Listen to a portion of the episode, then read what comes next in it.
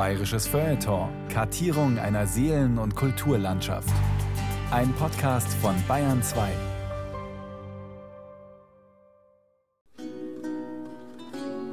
Die Schule zu Schwindeck wurde im Jahre 1619 von Magdalena von Haunsberg, geborene Altin, gegründet und in die oberen Zimmer des Badhauses versetzt, so dass Schullehrer gegen eine jährliche Entlohnung von 50 Gulden nicht nur die Kinder unterrichten, sondern sich auch als Mesner in der Schlosskapelle gebrauchen lassen und zum Schreiben bei der Herrschaft.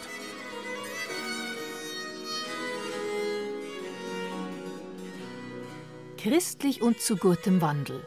Die Gräfin und ihre Schule. Eine Sendung von und mit Carola Zinner. Urkunden von Grundstücksverkäufen, ein paar Zeilen über Stiftungen, Inschriften auf Gedenksteinen. Besonders viel ist es nicht, was schriftlich überliefert ist zum Leben der Frau, die im Mittelpunkt dieser Sendung steht. Kein Wunder, wir befinden uns am Ende des 16., Anfang des 17. Jahrhunderts, in einer Zeit, in der weibliche Wesen nur selten im Fokus stehen. Und wenn, dann meist, weil sie negativ aufgefallen sind. Und mit so etwas kann Magdalena von Haunsberg, geborene Alt, in keiner Weise dienen. So brauchte es schon, um genaueres über sie herauszufinden, jemanden, der derart begeistert in Archiven stöbert wie der Historiker Professor Joachim Wild. Begonnen hat alles mit einer Orts- und Regionalgeschichte über die Gegend um Schwindeck. Und im Rahmen dieser Forschungen ist eine Gestalt immer deutlicher vor meine Augen getreten, nämlich die Magdalena von Haunsberg. Und dabei merkte ich auch, das ist eine ganz besondere Frau. In ihrer Biografie spiegeln sich einerseits die Lebensläufe von Frauen ganz allgemein, andererseits aber auch Besonderheiten, die eben gerade diese Frau auszeichnen. Energie, Weitblick und am Ende eine große Gläubigkeit, die zu reichen Stiftungen führte. Wo spielt denn unsere Geschichte überhaupt?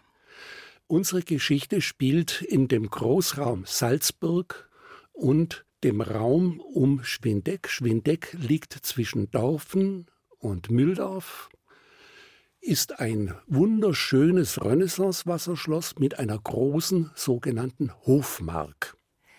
Ihre Jugend und ihre Kindheit hat sie in Salzburg verbracht. Sie stammt aus einer sehr reichen Kaufmannsfamilie. In Salzburg haben sich die Alt zu den wohl reichsten Kaufleuten emporgearbeitet, die aber auch gleichzeitig in der Politik eine Rolle spielten, indem sie zum Beispiel das Amt des Salzburger Bürgermeisters innehatten. Salzburg ist uns als Sitz des Fürstbischofs vor Augen, aber Salzburg ist auch ein ganz wichtiger Handelsknotenpunkt und es hat eine ganz besondere Mischung und Charme, in dem in Salzburg die Geistlichkeit eine große Rolle spielt, der Adel stark vertreten ist und eine emporstrebende, reiche Bürgerschaft versucht, in diese sozialen Schichten hineinzustoßen. Und es war klar, dass die jungen Frauen eine wichtige Rolle spielten, diesen angestrebten sozialen Rang zu festigen. Sie sind rechtzeitig in die High Society der Stadt eingeführt worden und lernten dort natürlich auch die wichtigen Männer kennen, die die möglichen Heiratspartner sein konnten. Und das gilt auch für unsere Magdalena Alt, es wird zwar nicht ausdrücklich gesagt, dass sie eine schöne Frau war, aber wir gehen einfach mal davon aus, dass es so war. Von ihrer Cousine Salome Alt ist das mehrfach überliefert, das muss eine herausragende Schönheit Salzburgs gewesen sein. Und ihr Name ist berühmt geworden, denn Salome Alt war die geliebte und vermutlich auch die heimliche Ehefrau des Salzburger Erzbischofs Wolf Dietrich, mit dem sie zahlreiche Kinder hatte. Eine der Skandalgeschichten jener Zeit. Magdalena hat einen anderen Weg beschritten, einen honorigen Weg. Das erste Mal tritt Magdalena Alt in das Licht der Geschichte, als sie 1585 einen Lorenz von Ostermeier heiratet. Das war nicht irgendwer. Das war damals der reichste Mann Niederösterreichs, der größte Finanzier, Magnat, Geldverleiher. Er war mindestens eine Generation älter als Magdalena. Man fragt sich, wie passt das zusammen? Nun, damals war die Ehe eine wirtschaftliche Angelegenheit. Natürlich sollten auch Kinder kommen, aber wenn man jetzt nur mal Ehemann und Ehefrau betrachtet, dann war das mehr eine Versorgungsinstitution. Und beide aus sehr reichem Haus, über große Vermögen verfügend, passten unter dem Aspekt ideal zusammen. Es ist nicht überliefert, wie genau die Feierlichkeiten zu ihrer Hochzeit abgelaufen sind, aber wir haben einen Bericht aus jener Zeit. Im September 1581 heiraten in Salzburg Andreas Steinhauser und Katharina Geizkofler, beide aus renommierten und reichen Familien. Und ein Onkel der Braut schreibt haarklein auf, wie großartig das Fest abläuft und wer alles dabei ist. Der Abt von St. Peter etwa, der Berchtesgadener Fürst, Probst und der Bischof vom Chiemsee, aber auch vornehme Salzburger Bürger, darunter Mitglieder der Familie Alt, vielleicht ja auch Magdalena. Etwo um drei Uhr Nachmittag ist man mit Seitenspiel als Geigen, Harpfen und Pfeifen aus der hiesigen Pfarrkirche gegangen und aufs Rathaus zum Tanz. Und danach zum Nachtmahl in des Bräutigams Haus gegangen und auf jede der sieben großen Rundtafeln und anderen Nebentisch hierunten beschriebene Speisen gesetzt worden. Und jetzt wird genau aufgezählt, was an diesen Tischen alles serviert worden ist. Pomeranschensalat, Köpfelsalat, zwei gesotten Kapaun, Hechtensulz, vergoldet wie der heilige Jonas, Datteltorten, Marzipan wie ein Schloss gemacht, Artischocki, indianischer gebratener Hahn, ander gebratenes Wildbret, Haselhühner und Windstrick, was Küchel seint, gerauchte Bertzgartner Saibling, so man Schwarzreuter heißt. Insgesamt 67 verschiedene Gerichte, so verzeichnet der stolze Onkel, sind bei dem dreitägigen Fest aufgetischt worden. Da ist keiner hungrig nach Hause gegangen. Ja, und so muss es auch bei der Hochzeit von der Magdalena Alt gewesen sein. Das Eheglück währt aber nicht lange. Nur vier Monate nach der Hochzeit stirbt ihr Mann. Und die junge Magdalena ist mit Anfang 20 schon Witwe. Und in Salzburg findet sie ein neues Eheglück. Und das ist nun ganz anders geartet als die erste Ehe. Sie begegnet Sebastian von Haunsberg, der aus einer alten Adelsfamilie stammt. Sebastian hat in Ingolstadt und in Rom an den dortigen Jesuitenkollegien studiert, ist dann in den diplomatischen Dienst getreten und war dann nach seiner Rückkehr in Salzburg in hohem, sei es diplomatischem, sei es Verwaltungsdienst des Fürstbischofs von Salzburg. In der Familienchronik der Haunsberger findet sich im März 1587 ein Vermerk zu dieser Eheschließung. Sebastian hat sich ohne Vorwissen seiner Freund mit Frau Magdalena Ostermeirin verheiratet, eheliche Tochter von Ludwig Alt, Burger zu Salzburg, den man den reichen Alten nennt. Sie bracht ihm ein groß Gurt zur.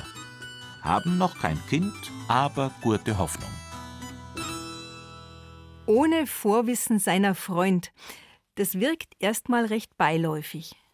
Hier muss man wissen, dass Freund in der damaligen Zeit die Verwandtschaft meint. Und das ist natürlich fast ein Skandal.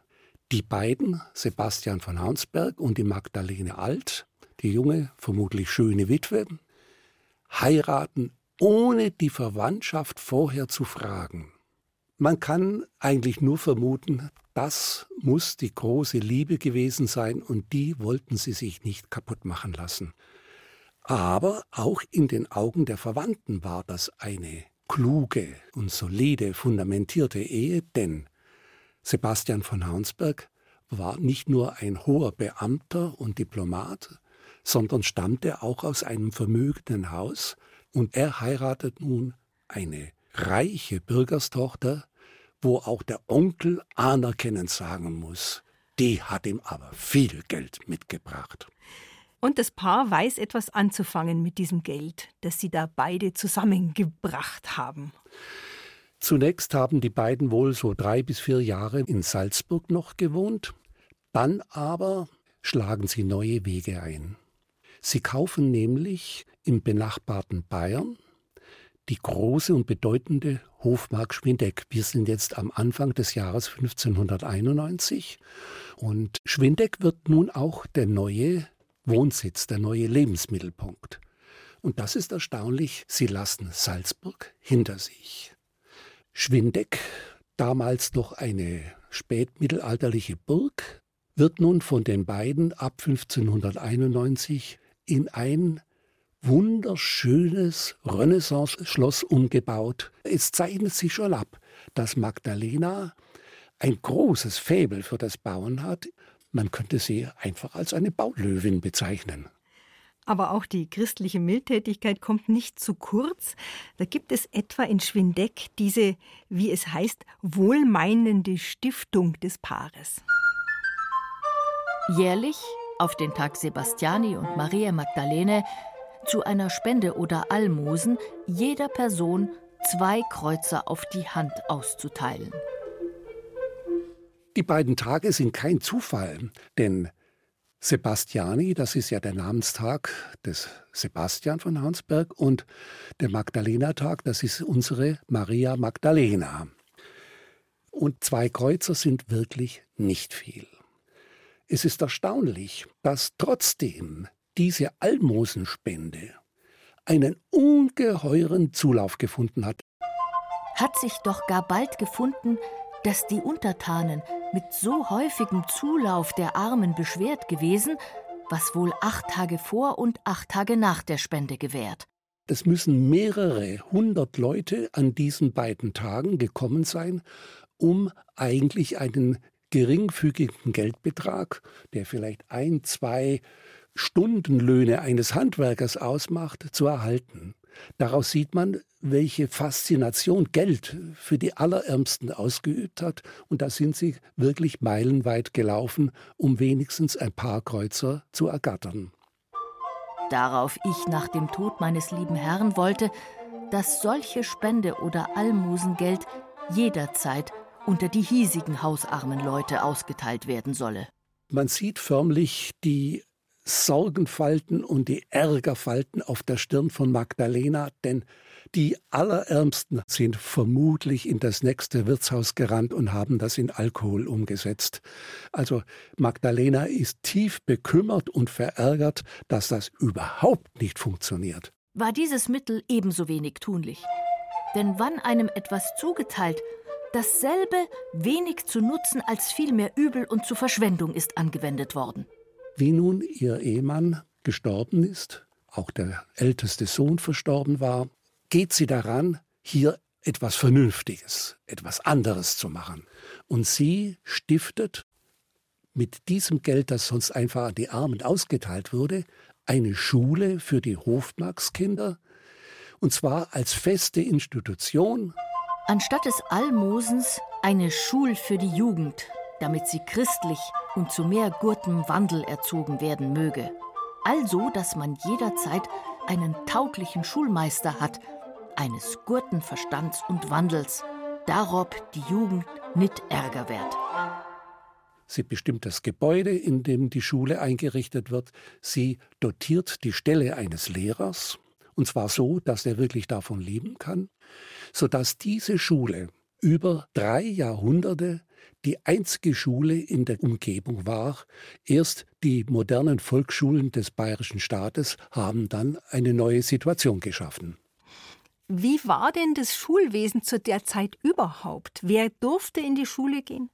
Natürlich gab es bei den Klöstern und an den Domsitzen Schulen, die man als Gymnasium hätte bezeichnen können. Auch in den Städten und Märkten haben die Magistrate eine städtische Schule eingerichtet und betreut. Auf dem Land sah es natürlich ganz anders, sprich ganz kläglich aus. Da gab es keine Einrichtung. Es gab einen ziemlich kümmerlichen Ersatz, das sind die sogenannten Mesner Schulen. Die Mesner bei den Pfarrkirchen, die haben dann als kleinen Nebenerwerb den Bauernkindern das Allernotwendigste an Lesen und Schreiben und Rechnen beigebracht und haben dafür von jedem Kind einen Beitrag erhoben. Die Klagen über die Qualität in Anführungszeichen dieses Unterrichts sind laut und andauernd, denn diese Meister waren ja einfache Kinder vom Land, die nun hier sich in etwas betätigt haben, was sie nie gelernt hatten. Durften denn Mädchen auch zur Schule gehen oder war das nur für Buben? Mädchen durften genauso zur Schule gehen, aber es war dennoch ein Unterschied. Die Buben galten halt immer als wichtiger und wenn jemand zu Hause blieb, dann eher die Mädchen. Magdalena hat das aber anders gemacht. Sie hat also jetzt wirklich so einen neuen Geist da reingebracht. Ein bisschen schimmert für mich da der Einfluss des Protestantismus durch, wo ja das Lesen der Bibel eine wichtige Rolle spielt und die Kunst des Lesens gewinnt damit auch an Bedeutung. Auch die streng katholische Magdalena von Haunsberg ist nun also offenbar zu der Einstellung gekommen, dass Bildung die Menschen weiterbringt als gelegentliche Almosen. Ja, hier muss man sehen, dass ihr Mann Sebastian von Haunsberg ja auf Jesuitengymnasien und Jesuitenhochschulen war. Also er ist ganz klar jesuitisch im Stil der Gegenreformation geprägt und das hat natürlich die Magdalena voll mitbekommen. Sie ist übrigens auch eine gebildete Frau. Es sind ja eigenhändige Briefe von ihr erhalten, die eine geübte Handschrift zeigen. Auch die Urkunden von ihr deutlich sprachlich beeinflusst zeigen ihre klare und zielgerichtete Sprache. Also diese Maßnahme ist auch ein Mittel der Gegenreformation. Durch Bildung will man hier die Bevölkerung auf den Stand bringen, dass sie ihren Glauben besser verstehen können. Es ist interessant, dass wenige Jahre später, nach dem Tod der Magdalena, zum Beispiel in der Pfarrkirche Obertaufkirchen, zu der Schwindeck gehört, dann der Volksgesang eingeführt wird, eine Orgel installiert wird. Also das ist eine Aufbruchstimmung und diese Schule ist ein Element dieser Aufbruchstimmung.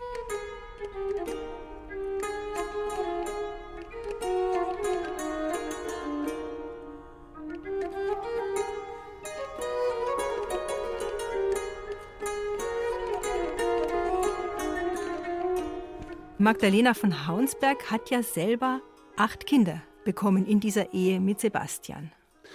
Das ist nun eine ganz dunkle Seite im Leben der Magdalena. In etwa 12 bis 15 Jahren hat sie acht Kinder geboren, von denen die meisten entweder bei der Geburt oder bald nach der Geburt gestorben sind. Ein Sohn namens Ferdinand hat das Erwachsenenalter erreicht, ist dann aber wir wissen nicht warum, als junger Mann, Mitte oder Ende 20, auch verstorben, ohne Kinder zu hinterlassen. Nun hat Magdalena das bittere Schicksal zu tragen, dass sie einmal Witwe ist, ihr Mann ist 1608 gestorben, dann bis 1616 alle acht Kinder verstorben sind, sie steht nun allein da. Und nun zeigt sie ihre wahre Größe, eigentlich energisch und klarsichtig und mutig, wie man es eher einem Mann zutrauen würde, verwaltet und managt sie diesen gewaltigen Besitz, über den sie verfügt. Und wie sie nun wohl um die 60 Jahre alt ist, packt sie energisch an, was nun mit diesem großen Besitz geschehen soll. Und hier wird nun ihre im Lauf der Jahre sicher allmählich gewachsene tiefe Gläubigkeit sichtbar. Sie ist, das darf man ruhig sagen, eine der größten Wohltäterinnen und Stifterinnen geworden, die es damals in Bayern gab. Im Stiftungsdokument für Schwindeck, als sie diese Lehrerstelle da einrichtet, gibt es noch eine zweite Verfügung, nach der zum einen regelmäßig in der Schlosskapelle eine Messe gelesen werden soll und außerdem soll ein Kaplan bezahlt werden, weil weil es mit Verrichtung der Gottesdienst je zuweilen recht liederlich zugangen ist. Da spricht noch einmal deutlich die energische Stimme der Magdalena von Haunsberg. Wie ging es weiter mit ihr? Es ist wieder erstaunlich, wie wohl überlegt, aber auch wie entschieden sie nun vorangeht. Sie verkauft zunächst den großen Hofmarkenkomplex Schwindeck mit seinen Nebenhofmarken an den jüngeren Bruder des bayerischen Herzogs.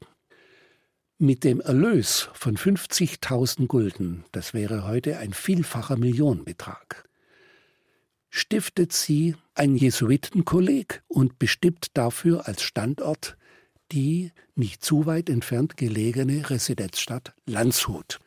Im selben Jahr stiftet sie ein Kapuzinerkloster in Braunau am Inn. Ganz in der Nähe liegt die ihr noch verbliebene Hofmark Mülheim am Inn. Und sie selbst geht in diesem Jahr 1621 in das Augustiner Eremitinnenkloster Niederviehbach zwischen Dingolfing und Landshut gelegen und tritt dort als Konverse in den Konvent ein. Konverse bedeutet, dass sie in das Kloster eintritt, aber keine Gelübde ablegt, aber dennoch am Gebet, am klösterlichen Leben voll teilnimmt. Im Hintergrund steht natürlich, dass sie einen entsprechenden Geldbetrag gestiftet hat und man das auch als eine ja, Alterspension bezeichnen könnte. Und obwohl sie jetzt im Kloster Niederviehbach lebt, eigentlich eine Klosterschwester ist, tut sie etwas ganz Erstaunliches. Und das dortige Kloster macht noch erstaunlicher mit. Sie lässt nämlich an ganz prominenter Stelle am Chorbogen eine große Gedenktafel für ihren schon vor über zwölf Jahren verstorbenen Mann Sebastian von Haunsberg anbringen? An den Leser. Seie der Stifter in deinem andächtigen Gebet in Gedenk. Und in den Worten, wie er dort genannt ist, merkt man, ihr Herz hängt noch immer in großer Liebe an ihrem Mann und wenn wir eingangs sagten, das muss eine Liebesheirat gewesen sein, das ist der letzte Baustein für diese Behauptung. Die edle Frau Magdalena von Haunsberg ist, nachdem sie in das Kloster Viehbach eingetreten und alldort verschiedene Leibskrankheiten überstanden, am 16. Juni anno 1624 reich an Verdienst und Tugenden, gottselig im Herrn entschlafen. Gott wird ihr hoffentlich ein vortreffliches Ort im Himmel eingeräumet haben, so wie sie auf Erden sich bemüht hat, ihm ein beständiges Haus zu erbauen. Als Magdalena von Haunsberg 1624 stirbt, ist der Dreißigjährige Krieg bereits seit sechs Jahren im Gange. Ein Krieg im Namen des Glaubens, in dem das Land auf entsetzliche Weise verwüstet wird. In jenen Jahren gehen auch viele schriftliche Dokumente verloren Umso kostbarer, dass Professor Joachim Wild dank seiner Archivfunde einen Blick werfen konnte auf dieses Frauenleben, das in gewisser Weise ganz normal verlief und doch außergewöhnlich. Man fragt sich ja schon, was hätte aus jemandem wie Magdalena von Haunsberg werden können, wäre sie ein Mann gewesen. Das ist schwer zu sagen. Wahrscheinlich hätte sie einen Weg beschritten wie ihr Mann Sebastian. Ihre Bildungsorientiertheit ist offenkundig. Ihr Mann hatte studiert. Ihre klare Sprache, ihr Weitblick hätte sie für eine Diplomatin prädestiniert oder aber für eine hohe Verwaltungsbeamtin. Aber das war damals komplett unmöglich. Die Frau hatte damals Hausfrau und Mutter zu sein. Punkt.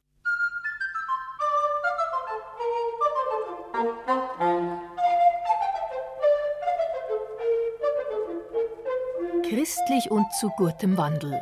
Die Gräfin und ihre Schule. Das war eine Sendung von und mit Carola Zinner.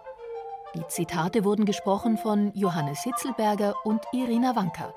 Ton und Technik Wolfgang Lösch. Eine Produktion des Bayerischen Rundfunks 2021.